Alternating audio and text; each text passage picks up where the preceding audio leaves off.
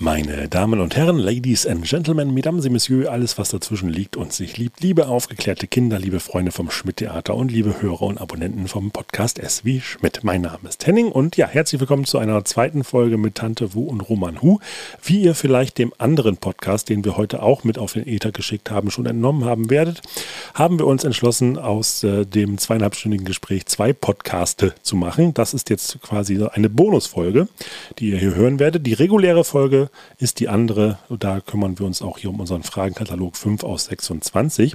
Da das Vorgespräch aber dermaßen, äh, derart, ich kann, ich kann wirklich nach dem Marathon, ich kann schon nicht mehr sprechen, dermaßen ausgeartet ist, so, äh, haben wir uns wie gesagt entschlossen, hier das äh, Vorgespräch, das wir euch jetzt präsentieren, im Anschluss zu präsentieren. Also das ist hier so eine Art zurück in die Vergangenheitszukunft.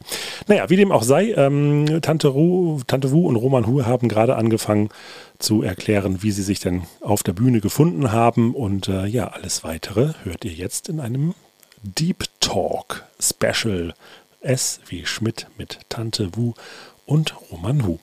Für alle Fans und die, die es werden wollen. Also viel Spaß und wie gesagt, solltet ihr jetzt erst auf diesen Podcast gestoßen seid, würde ich euch empfehlen, die gewohnte 5 aus 26 Folge zuerst zu hören und dann hier wieder reinzuschnuppern, wenn ihr Bock habt, mehr über die beiden zu erfahren. Ich wünsche viel Spaß.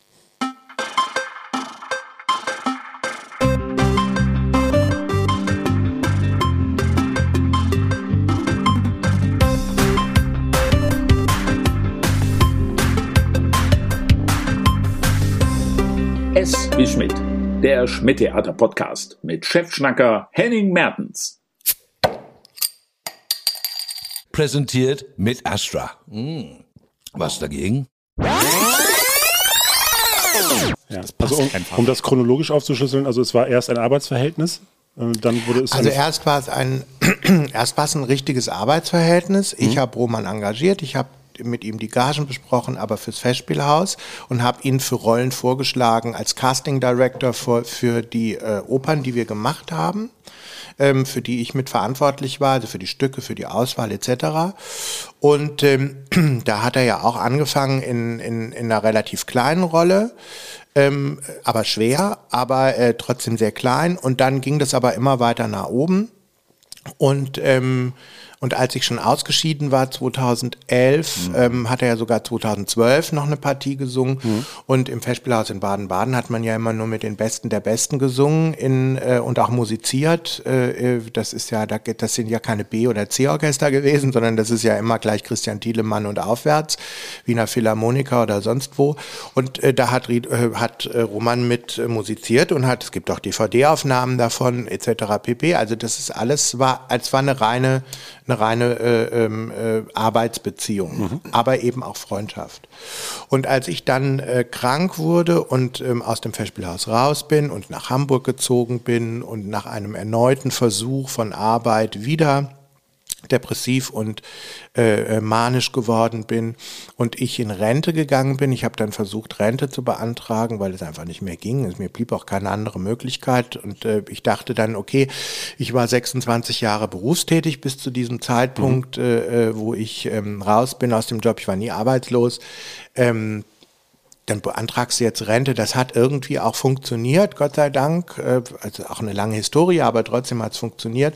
Und währenddessen habe ich halt also ich sagen wir mal so, ich habe letztens drüber nachgedacht, weil ich gerade anfange, ähm, äh, mein Leben mal so ein bisschen auf Papier zu bringen, weil es doch ähm, spannend ist, irgendwie mit dieser Bipolarität und dieser Kunstfigur mhm. zu leben, mhm. die mich ja auch gesund hält. Mhm. Das ist ja ein wesentlicher Punkt, mhm. wesentlicher Punkt, auch warum ich es tue unter anderem.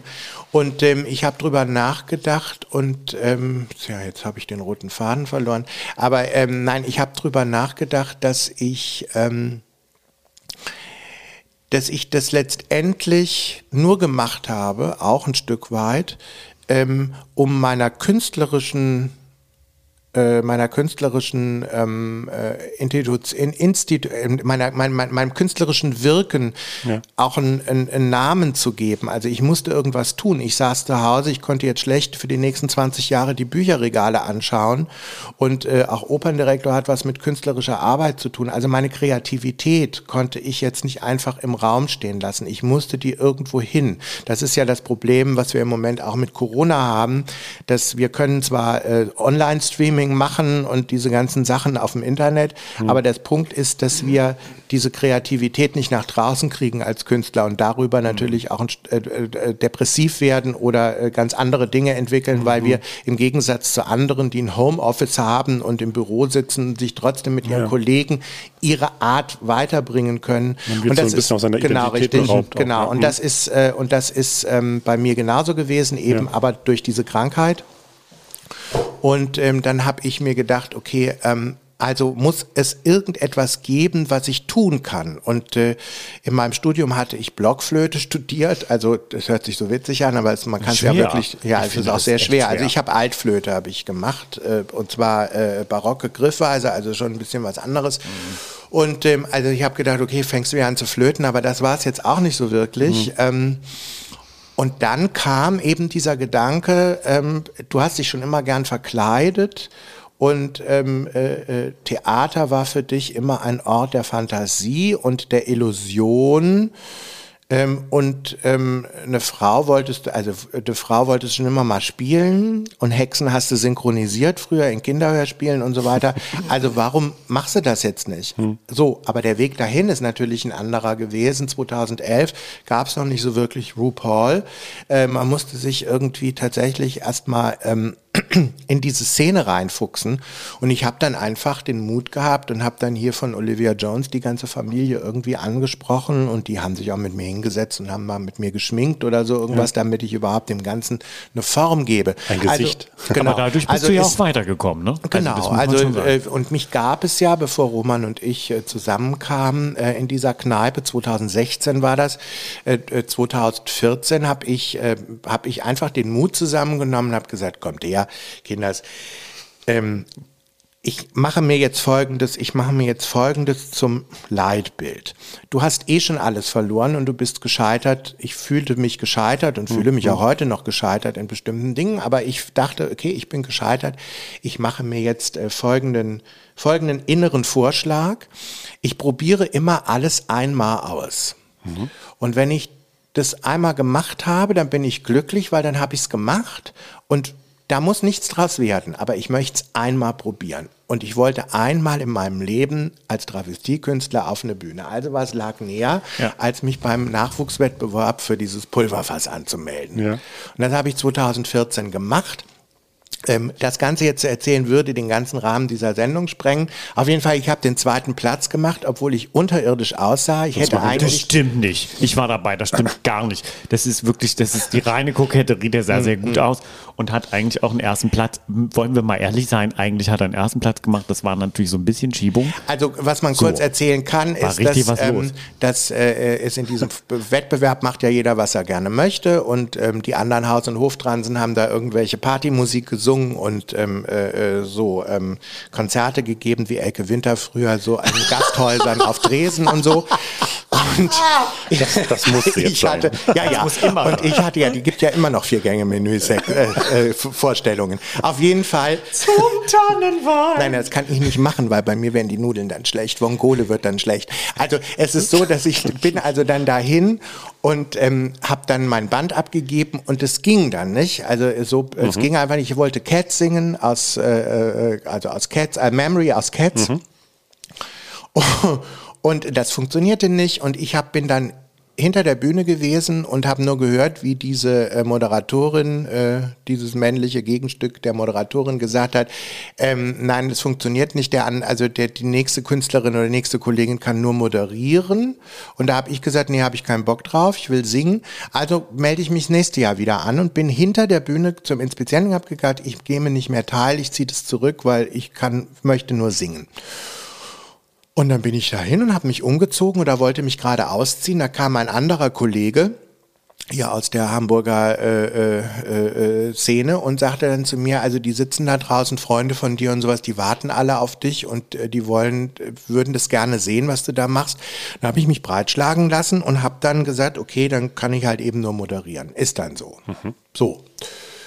Du wolltest das machen, Andreas, also ziehst es jetzt auch durch. Also bin ich auf die Bühne und der Vorhang ging auf und ich habe angefangen zu moderieren und es war eigentlich auch ganz okay. Natürlich war es okay.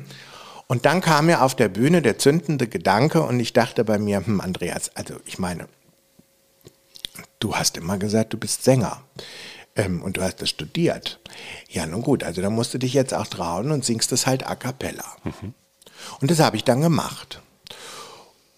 Und damit äh, habe ich. da stand der Saal. Und dann stand tatsächlich zum ersten Mal der der Saal. Saal. Und Ich ähm, ich weiß nicht warum, aus lauter Emotionen, weil es so schlecht war oder wie auch immer. Auf jeden Fall war der Saal da. Und ähm, ich habe den zweiten Platz gemacht, ich bin nach Hause gegangen und just dann kam Olivia auf mich zu und sagte zu mir, hast du nicht Lust irgendwie, wir suchen immer mal Nachwuchs. Und ich dachte, ich möchte Erfahrungen sammeln. Also habe ich sonntags mich immer an die Bar da gestellt im, auf, dem, auf, äh, auf der großen Freiheit und habe diese Bar bespaßt bis nachts um zwei. Und dann irgendwann bin ich in den Club. Und als ich gemerkt habe, dass mir zu viele Männer unter den Rock greifen ab einer bestimmten Uhrzeit und ich damit das eben nicht mit Sexualität, äh, Transsexualität oder anderen Dingen vermischen kann, sondern ich das als reine Bühnenfigur äh, finde und ich es also furchtbar finde, wenn ich mir, äh, äh, wenn ich irgendjemandem, äh, keine Ahnung, äh, wenn da irgendwas zustande gekommen wäre, ich meinen künstlichen Hintern auch noch runterziehen muss, das wäre für mich absurd gewesen. Das sind dann so Sexualpraktiken, die kann man wirklich nur zu Hause machen im Chenou.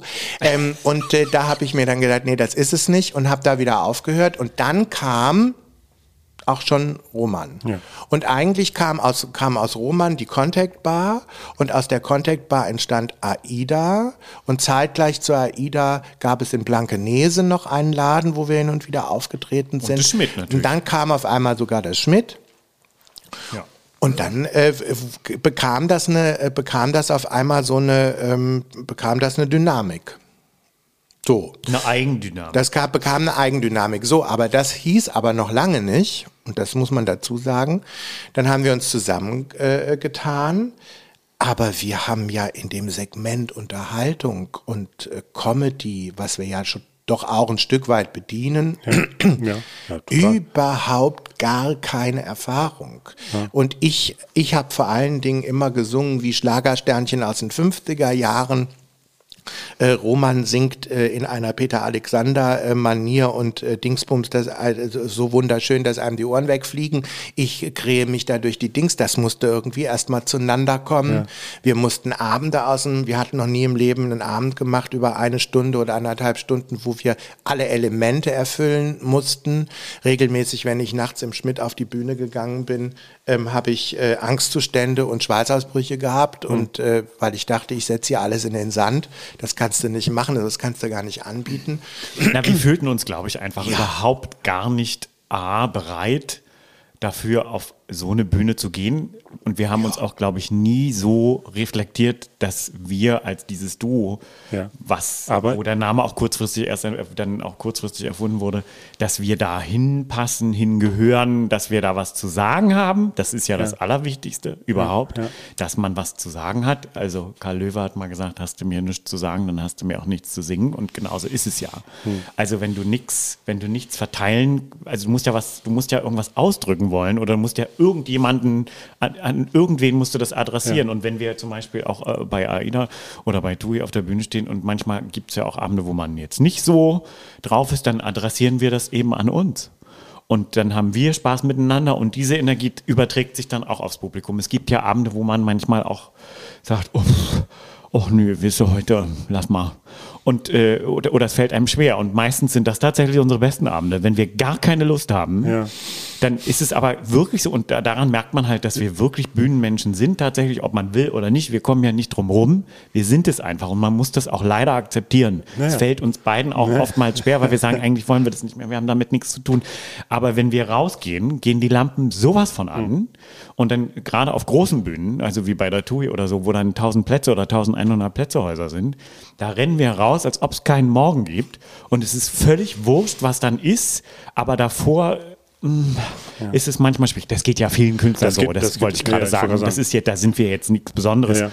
Aber, Aber, aber, genau, äh, um auch nochmal, weil ihr das ja auch beide von getrennt auch voneinander sagtet, ne? äh, du mit den Angst, äh, ähm, Angst äh, und der Depression, du mit der bipolaren Störung, gab es da äh, diesen Punkt, also der, da, dass ihr das aneinander erfahren habt, war aber schon während eurer Freundschaft und Zusammenarbeit. Na, wir haben ne? das schon äh, beide miteinander an. Ich habe das Andreas, ich sag mal, Werdegang in, innerhalb dieser Krankheit doch sehr stark und auch als einer der wenigen wahrscheinlich neben seinem Mann ähm, miterlebt. Gerade hier in Hamburg dann, als ich ja dann auch äh, aus der Schweiz wieder zurück bin und in Hamburg war, weil er war ja eigentlich nur zu Hause, mehr oder weniger. Und durch diese langsam fortschreitende Verwandlung, also angefangen mit einem Kajalstift und man geht, wir sind zusammen mal in eine Disco gegangen oder so. Und er hatte dann mal so einen Schatten um die Augen oder so. Und das war tatsächlich nicht, weil er eins in die Fresse gekriegt hat, sondern weil er sich angemalt hat. Und, und äh, dann sind wir zusammen raus. Und er hat sich immer mehr getraut. Und letztlich ist er dann auch quasi nur erstmal angemalt oder sage ich mal etwas angezeichnet dann rausgegangen, weil vorher ist er ja fast gar nicht auf die Straße gegangen. Oder wir waren zusammen mal im Theater äh, oder sind mal ins Theater gegangen, aber das war alles um die Ecke. Also sehr weit hast du dich nie von deinem Haus entfernt. Ich muss, also ich habe sowas, ich habe das tatsächlich noch nie erzählt. Pff, aber ich dachte mir jetzt gerade, warum soll ich es nicht sagen? Also richtig entwickelt, dieser Wunsch mit dieser Travestie hat sich tatsächlich, als ich in Hamburg gelandet bin, musste ich, habe mir irgendwas Ehrenamtliches gesucht. Ich habe mir einen ehrenamtlichen Job gesucht, um was zu tun, um mal rauszukommen aus dieser Wohnung. Und bin zu Hein und Fiete. Hein und Fiete ist hier in Hamburg eine Institution, die sich um Prävention kümmert für HIV. Und da habe ich also da in diesen Räumen, ich habe eine Ausbildung, also eine Ausbildung, ich habe da Kurse gemacht, damit ich mich mit den Leuten unterhalten kann und so ein bisschen seelsorgetechnisch und so. Und da ich eine Vergangenheit auch habe in der Kirche und so, habe ich das dann, ähm, habe ich das gemacht, hat mich schon immer interessiert, soziale Arbeit. Weil ich wollte ja eigentlich ursprünglich in meinem Leben ja mal äh, Diakon werden und wollte mit geistig behinderten Menschen arbeiten. Das war ja eigentlich mit 16 so mein Ziel. Egal. Ähm, und das habe ich gemacht und da gab es eine Truppe, die sich aushäusig mit der Prävention in den, äh, in den Szenekneipen beschäftigt hat. Und diese, diese, diese mobile Einsatztruppe hatte auch immer äh, äh, äh, Travestie-Elemente drin. So. Und da dachte ich bei mir, und durch die Krankheit und durch die Medikamente, die ich nehmen muss, ähm, ist es mit der Sexualität nicht mehr ganz so weit her. Und dann dachte ich bei mir, okay, also ähm, ich kriege so schon keinen mehr hoch, also warum soll ich mich dann nicht jetzt auch noch in den Fummel schmeißen? Und das ist völlig, es spielt eigentlich keine Rolle mehr. Dann hast du aber wenigstens irgendwas Gutes getan, weil ich meine, wenn du dich in, äh, in, in, als Travestis da, dann bist du eigentlich, also du bist ein Neutrum dann, also zumindestens in der schwulen Szene bist du, hebt sich das dann völlig auf, da interessiert sich kein Mensch mehr für dich. Das, das hat was mit Bildern zu tun, wie auch immer. Auf jeden Fall dachte ich, dann ist das eine Möglichkeit. Und tatsächlich habe ich das dann so gemacht und dann habe ich das auch angefangen durchzuziehen. Also die haben mich letztendlich dann dazu gebracht, dass ich zu Butni bin und alles auf Hüft- und Augenhöhe eingekarrt habe in den, in den Dings, was irgendwie bunt war und dann mich zu Hause hingesetzt habe und angefangen habe zu malen. Das ist der eigentliche Ausgangspunkt und auch, äh, äh, warum ich das getan habe. Aber du hast dich dann ja auch schon auch dadurch wieder rausgetraut auf die Straße eigentlich. Ja. Also Ja. weil Ja. vorher war, war, war, war Andi dann wirklich, was das anging, wirklich sehr verschlossen und sehr schwierig. Also und gerade auch diese Entwicklung von jetzt auch von uns beiden, aber auch gerade in der Zeit, wo wir dann angefangen sind, äh, zusammen auch auszugehen und er immer mehr Fummel hatte und dann eine Perücke noch dazu kam und dies und das.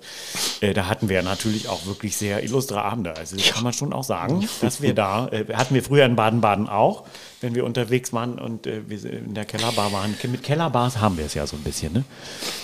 Also Treppen hochfallen können wir gut, besser als runter. Aber was man einfach klar sagen muss, ist, und das ist das Schöne daran, also unsere Freundschaft, äh, das ist ja das Fazit. Unsere Freundschaft ist seitdem noch enger und viel, noch viel intensiver geworden. Ich kann mir ein Leben ohne Roman nicht mehr vorstellen. So wir sind so ein mich. bisschen wie siamesische Zwillinge, Ja, das haben wir genau. neulich schon wieder gemerkt.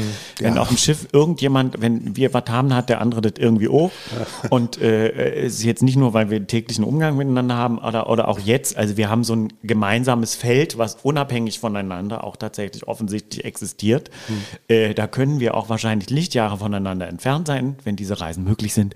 Und äh, das, wir, uns passiert ja trotzdem das Gleiche. Uns geht's ähnlich auf einem Ja, bestimmten Sektor ja, und genau. wir spüren das tatsächlich manchmal. Ja, auch. genau. Ja, also diese Verbindung ist natürlich äh, das, das ist immanent. Also das merkt man ja auch, äh, wenn man euch nicht nur auf der Bühne sieht, sondern jetzt auch hier, wo ihr bei mir gegenüber sitzt und so. Ähm, und ihr sagt es ja selbst, ne? Das ist, dass, äh, dass auch, auch ja, der Schritt auf die Bühne in die Travestie oder auch wieder zurück auf die Bühne, ne? Dass das ja auch Teil der Therapie ja für euch auch war. Euch Mhm. Ich, auch. ja, ich habe also ich habe selber das nie äh, am, im ersten Moment so begriffen, aber wahrscheinlich ist es auch genau das, was Andreas ja sehr gut und sehr klar benennen kann für sich.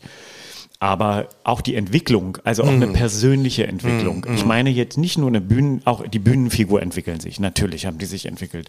Aber damit einhergehend entwickelt man sich natürlich auch persönlich weiter, weil sich Horizonte erweitern im wahrsten Sinne des Wortes, wenn man ein Schiff fährt.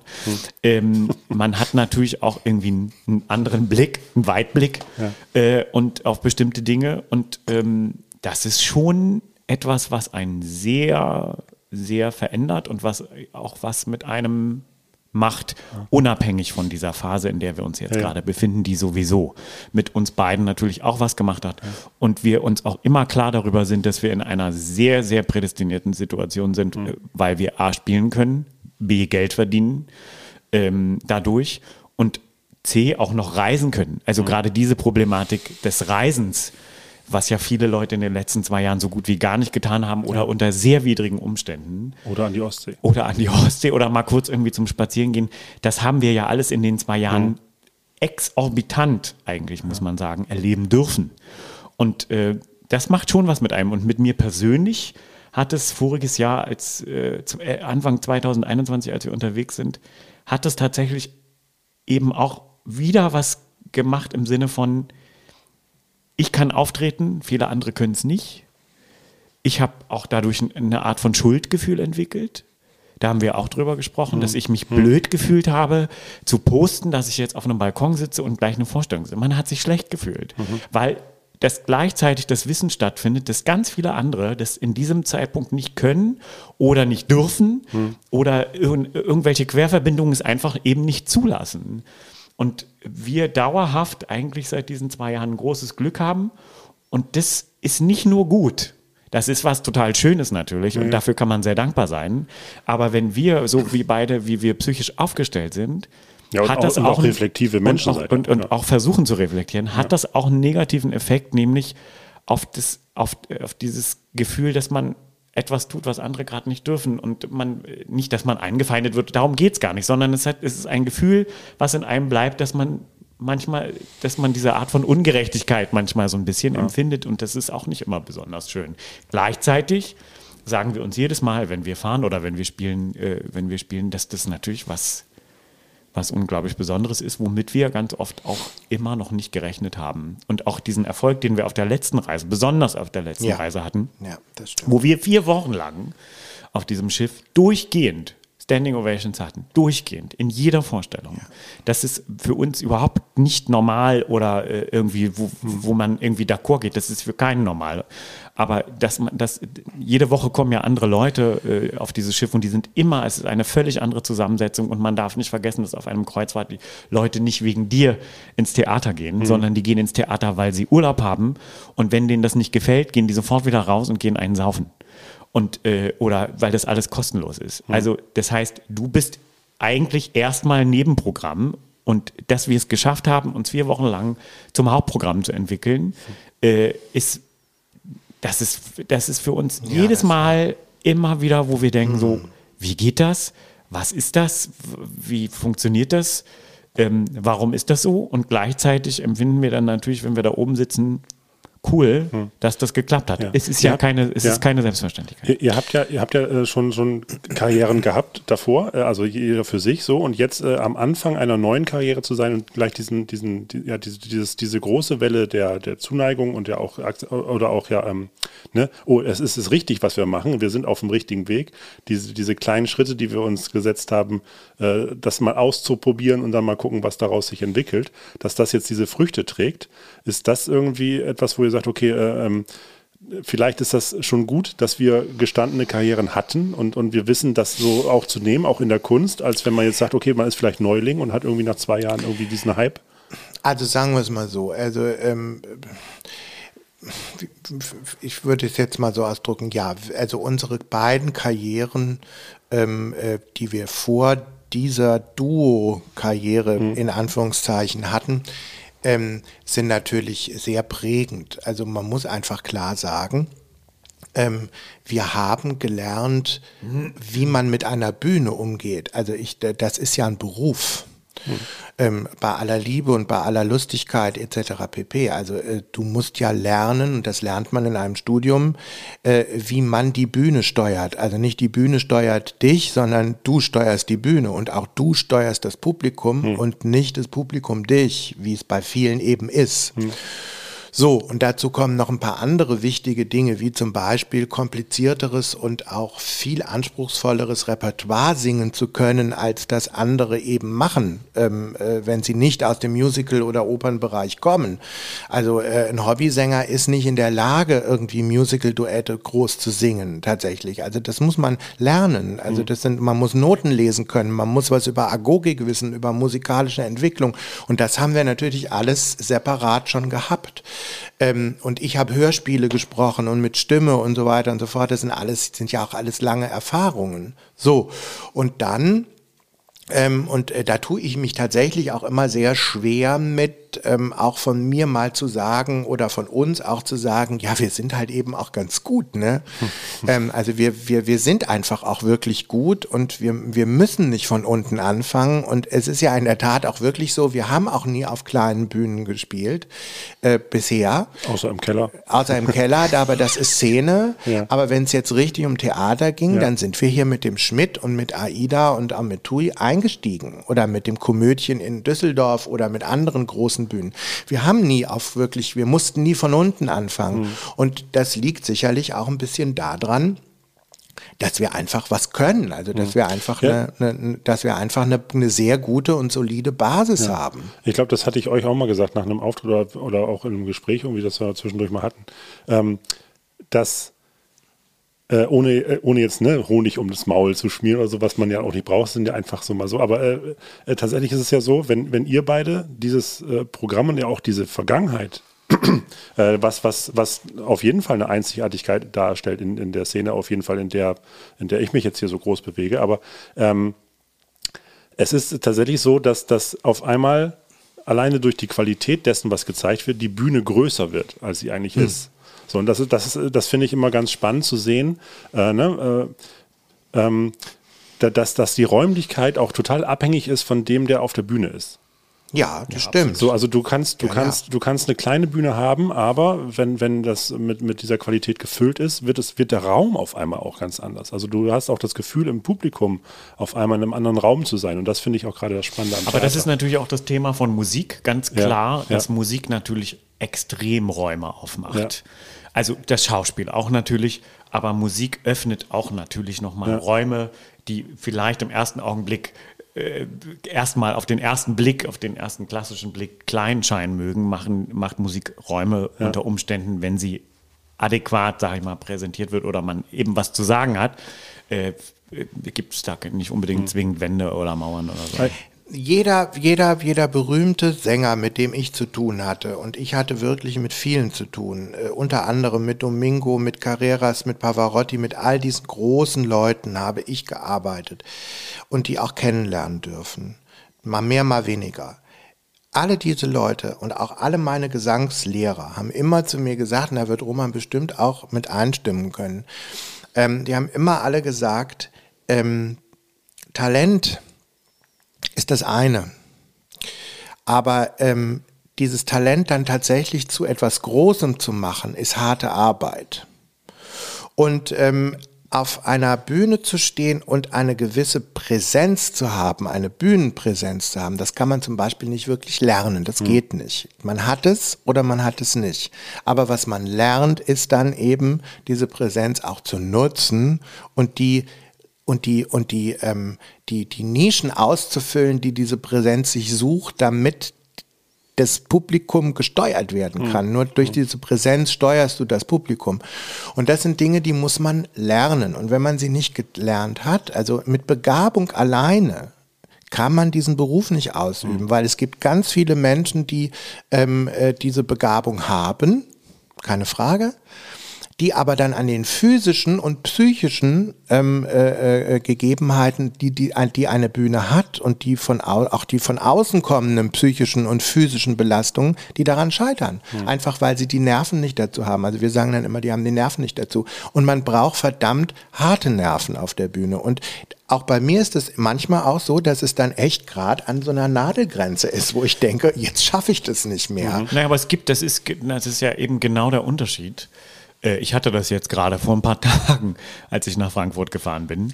Ähm, äh, und ach, das wollte ich dir noch erzählen. Ich habe ja diesen, äh, diesen tollen, äh, diesen tollen Arrangeur getroffen, der wirklich ganz großartig ist.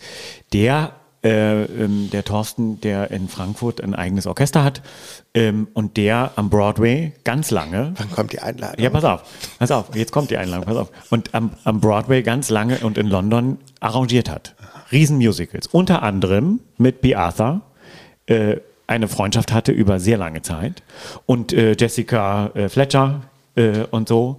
Also diese ganzen großen Musical-Darsteller, die wir alle aus dem Fernsehen kennen, vom Golden Girls oder äh, Mord ist ihr Hobby oder so, das haben die ja nebenbei gemacht. Das sind eigentlich Bühnendarsteller. Und zwar. Ach, Bea Arthur, jetzt. Bea Arthur, ja. ähm, das sind ja äh, große Bühnendarsteller und Dorothy. Music, Dorothy, genau. Ja. Und das sind große Bühnendarsteller und vor allem Musicalsänger. Das sind gestandene Bühnenpersönlichkeiten. Und dass man mal sieht, ähm, wie so eine, also das hat mich total interessiert, weil ich dachte, wow, okay, jetzt ist ja nun gerade Betty, äh, äh Betty Davis, hätte ich beinahe gesagt, ähm, Betty, äh, White, Betty ja. White gestorben. Oh Mann, ähm, und ähm, äh, das fand ich total spannend. Und der arrangiert heute nur noch, weil er natürlich damals noch Geld verdient hatte, macht er so 20er, 30er Jahre Musik. Mhm. Johannes Hesters und äh, diese ganzen Nummern Heinz Rühmann. Wunderbar, unfassbar gut arrangiert. Ich habe sowas selten bis gar nicht gehört. Selbst, selbst ausgeschrieben. Und da bin ich da hingefahren und dieses Repertoire war für mich auch wieder neu. Genauso wie das Repertoire, was wir zusammen singen. Musical, Udo Jürgens, das ist Repertoire, was ich von Hause aus nicht mit der Muttermilch aufgesungen habe. Und ich schon. Da ging, das stimmt. Da ging mir der Arsch sowas von auf Grundeis. Und das ist dann eben der Unterschied. Ich glaube, das ist am Ende wirklich der Unterschied. Dann gibt es Leute, die verkacken, die gehen raus und haben, haben diese Angst auch hm. und kriegen es eben nicht hin, äh, ähm, äh, das durchzuziehen, das durchzuziehen oder souverän zu sein. Und ich bin immer wieder tatsächlich sprachlos, weil die haben mir das Video dann geschickt und mir ging es wirklich nicht gut. Ich war sehr aufgeregt. Die ganze, der ganze Anfang Januar war irgendwie eigentlich zum Kotzen, äh, ähm, wenn man es gesundheitlich mal so runterbrechen will. Aber dann merkst du eben, letzten Endes gehörst du dann dahin, weil in dem Moment, wo du sozusagen über dich hinaus wächst, aus der Angst aussteigen kannst, dann gehörst du dahin. Ja. Und das ist Egal das, wie schlimm es vorher genau. ist. Und das ist auch das, und da würde ich ja nochmal den Kreis ziehen zu dir, was ich in der letzten Beobachtung gesagt habe. Äh, das war, als ich da euch das erste Mal gesehen habe, und da wart ihr ja gleich schon im Schmidtchen, ähm, dass äh, äh, ne, man, man, kann, man kann sich über die Musik, äh, das ist natürlich immer Geschmackssache, auch, auch, auch die ein oder anderen Gags. Natürlich. Aber äh, gut, da habt ihr mich auch erreicht, das davon ab, aber, aber äh, trotzdem zu sehen, ah, nee, da sind Leute, die gehören einfach auf die Bühne. So, und das ist, das ist, das ist eine Qualität, ja, die kann man nicht irgendwie ich so glaub, erzeugen. Genau, und ich glaube, das ist tatsächlich auch der, der, das Gefühl, dass man, dass wir auf bei, äh, wenn wir unterwegs sind oder so und auch natürlich ja. oftmals in Vorstellungen von anderen Kollegen gehen, ja. dass du das ist einfach der Unterschied. Gehört da jemand hin hm. oder macht da jemand auch seine Arbeit, was hm. total in Ordnung ist, ne? Ja, was völlig okay ja, ist. Aber es gibt Leute, aber, zum Beispiel Patricia aber, Moresco, wenn die auf der Bühne ist, die gehört da einfach hin. Ja, aber es ist, es ist, und das, das ist eigentlich, zieht sich das wie so ein roter Faden auch durch die ganzen Gespräche, die ich hier im Podcast geführt habe. Es, es destilliert sich immer runter auf Authentizität mhm. auch. Und äh, wenn man äh, jetzt, jetzt nicht mal nur von, von der Präsenz, sondern natürlich auch von dem, ne, äh, hast du nichts zu sagen, hast du nichts zu singen. Also mhm. man braucht natürlich auch irgendwie so eine, eine, eine, Message so. Aber wenn sich das dann irgendwie auch noch so, so koppeln kann, dann ist das natürlich. Nun muss man auch dazu sagen, dass ich ähm, äh, ich bin ja in Rente gegangen und habe das dann eben so für mich entwickelt. Und ähm, Roman sagte vorhin, ja, nun, ich, wir sind ja jetzt nur auch äh, sehr privilegiert äh, gewesen, also in dem letzten mhm. Jahr und auch jetzt wieder, weil wir ja fahren. Wir, TUI hat sich ja mit uns wirklich sehr zusammengetan und sehr verbunden. Ich meine, wir sind da eingestiegen mit zwei Shows. Wir, mittlerweile haben wir vier auf, äh, wir haben zwei neue an Bord entwickelt und mhm. sind jetzt bei vier. Ähm, drei große, eine kleine. Ähm, und der Punkt für mich, wir sind sehr privilegiert, das weiß ich. Und ich habe manchmal auch, äh, nicht nur manchmal, ich ähm, leide auch so innerlich mit den Kollegen, die eben gerade nicht können, die wirtschaftlich völlig am Ende sind, die gar nicht wissen, weil die Theater alle absagen. Und es liegt ja gar nicht an denen, es liegt weder Ja, an der ja, Qualität, noch liegt es daran, dass sie nichts können oder sowas, sondern es liegt einfach, dass wir ein Wirtschaftskarussell entwickelt haben in den letzten äh, 30, 40 Jahren, ähm, was uns jetzt vor Augen führt, dass eben vieles nicht mehr so funktioniert und jetzt tatsächlich äh, man äh, dadurch, dass man permanent Absagen hat, sogar für nächstes Jahr, jetzt für Mitte des Jahres schon, weil wir, was äh, gestern schrieb ich ja auf Facebook so ein, so ein, so ein, äh, so ein, so ein Roman da vor mich hin, weil es mir durch den Kopf ging, weil das Publikum entwöhnt ist mittlerweile und weil die Konserve so überhand genommen hat jetzt in dieser Zeit, dass die Menschen sich viel weniger, noch, noch viel weniger konzentrieren können auf das, was auf so einer Bühne passiert, als sowieso schon. Und dann kommt natürlich noch so Urängste dazu, dass man sich nicht anstecken will, dass man keine Verläufe haben will, wie auch immer. Und dann geht man eben nicht ins Theater und so und dann werden Dinge abgesagt und sowas. Aber das liegt ja nicht an demjenigen, der da hätte auftreten müssen, so oder sollen. Und ähm, ich habe ja von Anfang an, als wir, bevor wir das richtig äh, äh, losgetreten haben, habe ich ja gesagt, für mich sollte ich mit dieser Travestie oder mit dem, was da passiert, unabhängig jetzt mal von Roman, irgendwie in den Bereich kommen, wo man mir dafür Geld anbietet. Also es gibt, gab ja erstmal in der Kneipe und sowas, gab es ja kein Geld. Bei Olivia fing das dann mit Geld an, so, das ging ja nicht gar nicht anders. Und da habe ich gedacht, gut, dann machst du Folgendes. Und deswegen habe ich diesen Verein gegründet. Ich habe Genau, ja dann den ich Verein, sprechen ich habe den ja. Verein Künstlerhilfe e.V. gegründet, weil ich gedacht habe, es gibt auf dieser Welt, also in Deutschland, so viele andere äh, äh, Kollegen, die genauso äh, in der sehr gleichen Situation sind wie ich, nämlich psychisch krank, Hm. chronisch psychisch krank, die ähm, flüchten müssen vor Kollegen, die einen äh, misshandeln, mehr oder weniger, weil sie sagen, du bist zu nichts mehr, du taugst zu nichts mehr und du kannst nichts mehr und du bist, ähm, äh, wir wollen mit dir nichts zu tun haben und du gehörst in eine Klapse, etc. Also völliges Stigma. Nicht nur im, im, im, im Beruf, sondern auch im Privaten, mit Partnern. Äh, Lern du mal jemanden kennen, mal neu jemanden kennen, der fragt dann, was bist du denn von Beruf? Sagst du Rentner und sagt, er, oh Gott, wa- was hast du? Und dann sagst du, ich bin chronisch psychisch krank. Ja, da kannst du schon alleine Kaffee trinken gehen. Da brauchst du gar nicht mehr weiter zu hoffen, dass du jemanden kennenlernst. Also das sind alles so Dinge. Also habe ich diesen Verein gegründet und habe alles Geld, was da reingekommen ist, ähm, und das ist auch bis heute so geblieben, ähm, geht ja an diese Künstlerhilfe und ähm, dann äh, gibt es bei uns Mitglieder, klar, man kann Mitglied werden, wenn man Künstler ist und bestimmte Nachweise erbringen kann und dann äh, kann man, wenn man äh, eine Diagnose hat und man ist in Behandlung und so, ähm, kann man dann in so eine vierteljährliche, quartalsmäßige Förderung fallen. Das sind jetzt keine Unsummen, aber äh, pro Quartal sind es dann meistens doch schon so zwischen 150 oder 300 Euro. Das sind immerhin dann äh, doch auch 900 Euro, wenn man, oder viermal neun sind 1200, ne?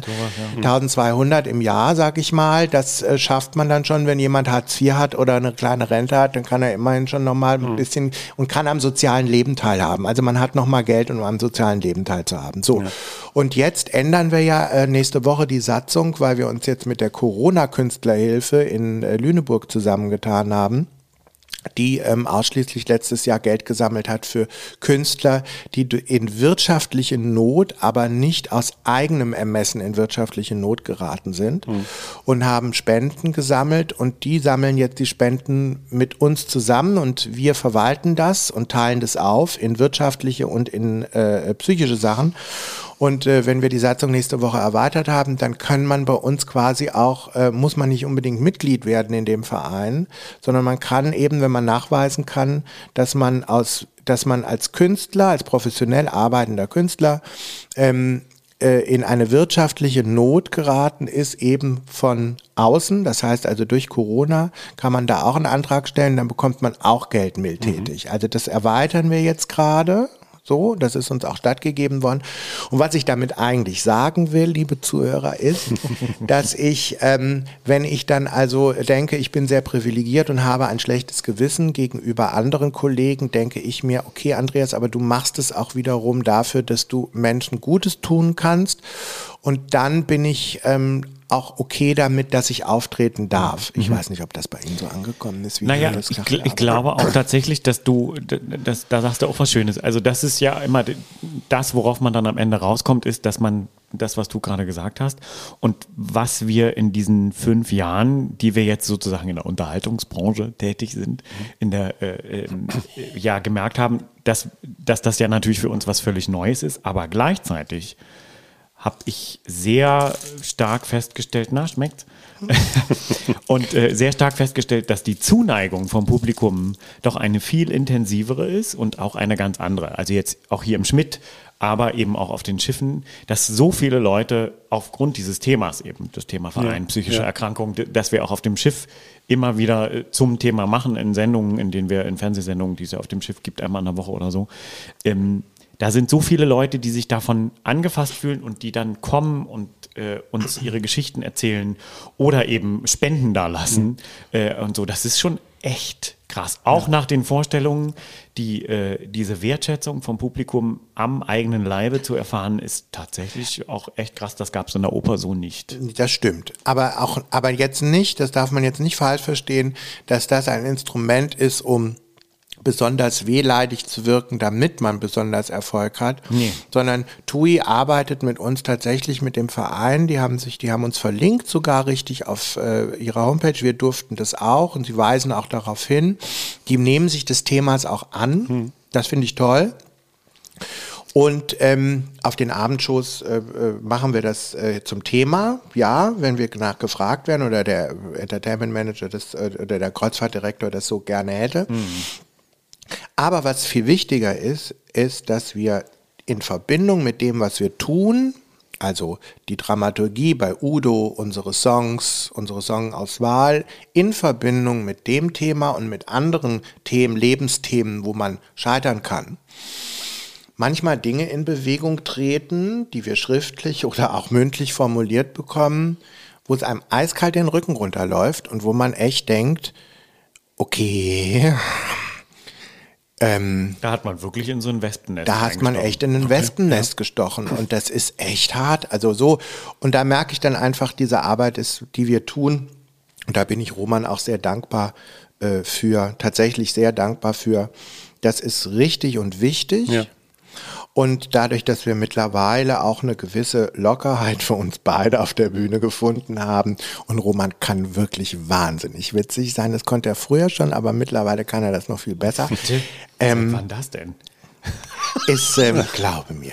Auf jeden Fall ist diese. Alleine das, Das ja. ist, das ist so, ähm, wie soll ich sagen? Also im Moment ist das eine unfassbar tolle Symbiose und ähm, also ich fühle mich auf dieser Bühne wirklich auch ein Stück weit geborgen dann. Also das macht dann so dieses, ähm, Na, da wären wir ja wieder beim Thema, äh, auch beim Thema Angst. Ja, äh, wir wenn nehmen man uns die alleine Angst. auf, ja, wir nehmen uns die Angst so ein bisschen weg, weil man Mhm. alleine diese, diese große Verantwortung und den großen Mhm. Druck, den man hat, wenn man alleine eine Vorstellung spielen muss, ist ja völlig wurscht, was. Also es ähm, ist im wahrsten Sinne eine Win-Win-Win-Situation. Ihr, Sozusagen. ihr helft euch gegenseitig Genau. auf der Bühne, ihr helft anderen Leuten mit dem, was ihr macht auf der Bühne und das Publikum hat natürlich Das- auch nochmal eine schöne Zeit. Die haben auch eine schöne Zeit, hoffentlich. Ja. Und die helfen uns natürlich auch. Also ich meine, es ist ja nicht so, dass wir dann, dass wir dann hochgehen und denken so, fertig Hm. und so, sondern man geht dann schon hoch und bespricht dann viele Dinge nochmal nach, nach der Vorstellung, gerade wenn äh, was gut gelaufen ist, wo man, äh, was nicht so gut gelaufen ist oder so.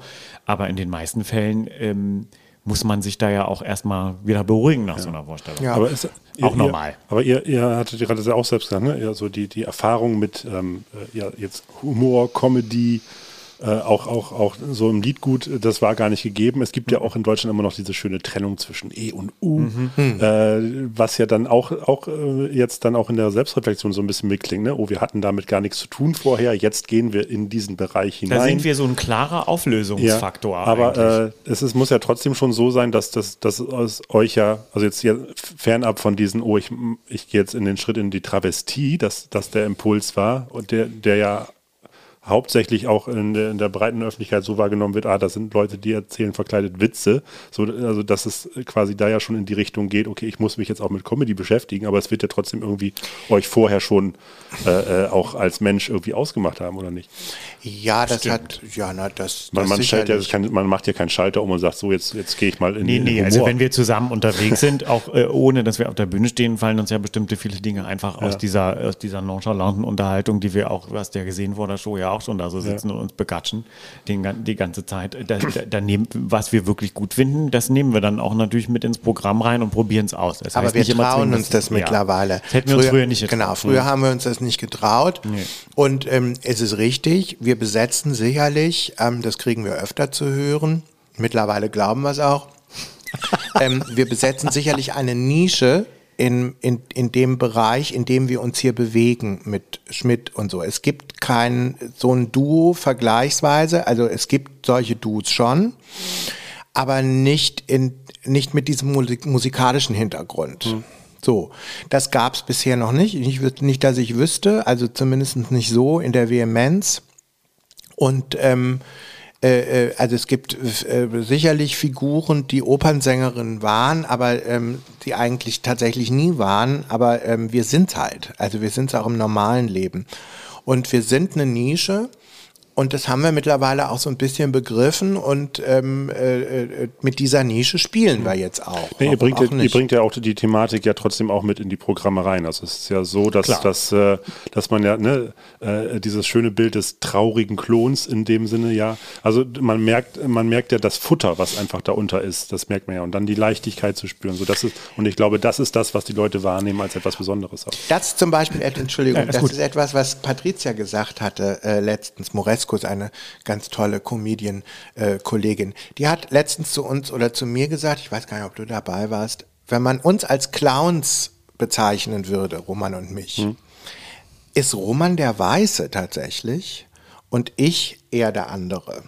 Also das heißt, ähm, was man eigentlich umgekehrt manchmal glauben würde, dass mhm. er, dass ich der Weiße bin und er der mit der roten Nase, mhm. weil er, weil er ja doch auch sehr kindlich, sehr jugendlich äh, ja, der weiße aber, nur, aber, aber es ist er, er ist eigentlich fast seriöser, als ich es bin. Hm. Naja gut, das ist jetzt nicht schwer auf der Bühne neben dir seriös zu wirken, sage ich jetzt mal vorsichtig. Ah.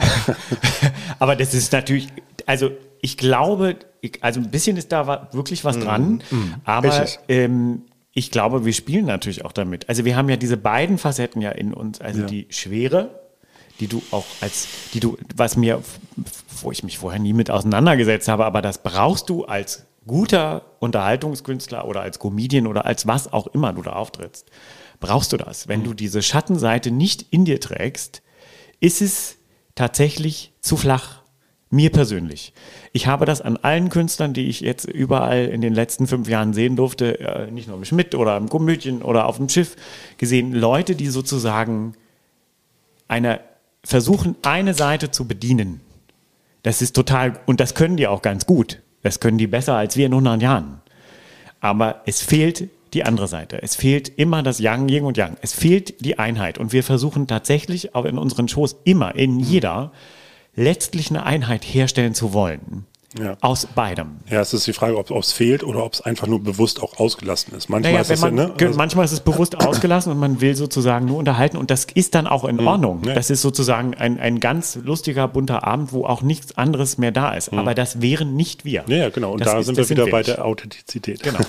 ja, und vor allen Dingen auch bei der Technik. Also es ist, äh, Dramaturgie ist eine Technik. Ein Abend, also unsere Abende haben einen roten Faden. Mhm. Sie basieren nicht auf der Zufälligkeit, sondern sondern da ist immer ein gewisser Hintergedanke, wohin es führen soll, ist auf jeden Fall da. Entweder führt es in den Song, wie äh, Georgette zum Beispiel ist für mich eine der Weltmeister im dramaturgischen Führen. Georgette, äh, Georgette mhm, ja. auf, äh, auf Songs. Sven Ratzke zum Beispiel ja, ist für mich ja, auch einer, der, ähm, der, äh, der, der für mich äh, am, am unerreichtesten im Moment. Also in Sachen äh, roten Faden hat er das ja perfektioniert. Das unfassbar, ist unfassbar gut.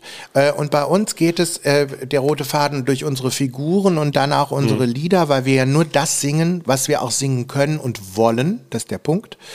Und wir, glaube ich, etwas tun, was, was andere eben nicht machen. Vielleicht Sven Ratzke noch. Dass wir, ähm, weil du von E- und U-Musik sprachst. Ja, natürlich, diese Trennung gibt es und die wird auch leider immer wieder geben, weil ähm, äh, Klassik ist halt eben nun mal Klassik und funktioniert, zwar ist Musik, hm. aber die Klassik ist halt die Königsklasse, es war schon immer so und da brechen sich alle anderen Dinge von ab. Jazz hm. ist äh, letztendlich eine, einfach nur eine tonale Veränderung aus der Klassik heraus. Also die Klassik ist halt eben nun mal steht eben nur mal drüber. Aber was wir versuchen, und das ist, finde ich, so spannend, wir versuchen E-Musik, aber die ist ja auch anspruchsvoll. Udo Jürgens ist eine anspruchsvolle E-Musik. Ja, ja. Absolut. Ähm, äh, äh, versuchen wir diese E-Musik auf die Klassik zu heben, also umgekehrt. Und das gelingt uns ja anscheinend auch, aber eben immer so, dass man dass, dass, dass wir alle Elemente der E als auch der, äh, äh der, der, der äh, Unterhaltungsmusik, also der E und U-Musik. U-Musik, genau. Ernst miteinander verbinden. Das heißt also die U, die U-Musik in die E-Klasse mit reinzuziehen und umgekehrt. Also halt durch Gesangstechnik, durch äh, Vokaldiskussionen mit Raum, mit allem drum und dran. Und das sind ja technische Dinge und das macht, und das wird uns ganz oft gesagt, dass ähm, Leute sagen, gerade beim Udo Jürgens, wir kennen diese Songs alle in- und auswendig und heute Abend war es so, als wenn wir sie zum ersten Mal gehört hätten. Mhm, ja. Und das ist dann natürlich der Punkt, wo ich denke, okay, dann ist die, ist die Aufgabe völlig erreicht. Aber es liegt natürlich auch ein bisschen an dem Land, in dem wir leben. Ne? In Deutschland ist das natürlich diese Unterscheidung ja, riesengroß. in Amerika total. gibt es Opernsänger, die Musical rauf und runter singen, ist völlig normal. Und die, da singt man das in diesem Genre einfach das eben auch und das wird hm. nicht so sehr getrennt. Hm. Da hat man irgendwie eine schöne Performance. Ja, aber wir sind hier in Deutschland, ich möchte das nochmal betonen. ja, also. aber es ist schon sehr spannend, ne? Das ist hier ja, in Deutschland ist das wirklich Fall. sehr kategorisiert. Das ist auch immer so. Aber ich fand, dieses Gespräch äh, hatte sehr viel E und sehr viel U Elemente. Und, und mein Lieben, ich muss jetzt tatsächlich eine kleine die Brechstange ansetzen, weil wir plaudern hier schon äh, über 60 Minuten so, und wir haben noch gar nicht mal unsere fünf Fragen gestellt. Das ist bei uns immer so. Ja. Wir quatschen nicht so zu. äh, ich fand das aber, also ich, ich würde tatsächlich jetzt mal auch äh, wieder mit euch ein Novum nach äh, in der 263 äh, Folgen ähm, ähm, Geschichte dieses Podcasts machen. Und äh, wenn ihr Lust habt, euch einladen, jetzt noch gleich einen zweiten Podcast zu machen, in dem wir uns nur ganz kurz diese fünf Fragen widmen auf 26. Also ganz kurz äh, auf Ansage, dann landen wir wahrscheinlich bei der zweiten Stunde. Aber dann würden, dann würden wir jetzt aus diesem einen Podcast zwei Podcasts machen, weil ja, ich finde ich finde das jetzt so, dieses Gespräch, in das sich das entwickelt hat, einfach mal auch so als eure Betrachtungsweise auf diese Szene und auch auf, auf Kunst äh, an sich finde ich total, äh, sollte für sich stehen und einen eigenen Podcast verdienen. Und äh, dann würde ich sagen, machen wir gleich jetzt noch einen zweiten. Mhm. Darf ich dann noch kurz eine Zigarette rauchen?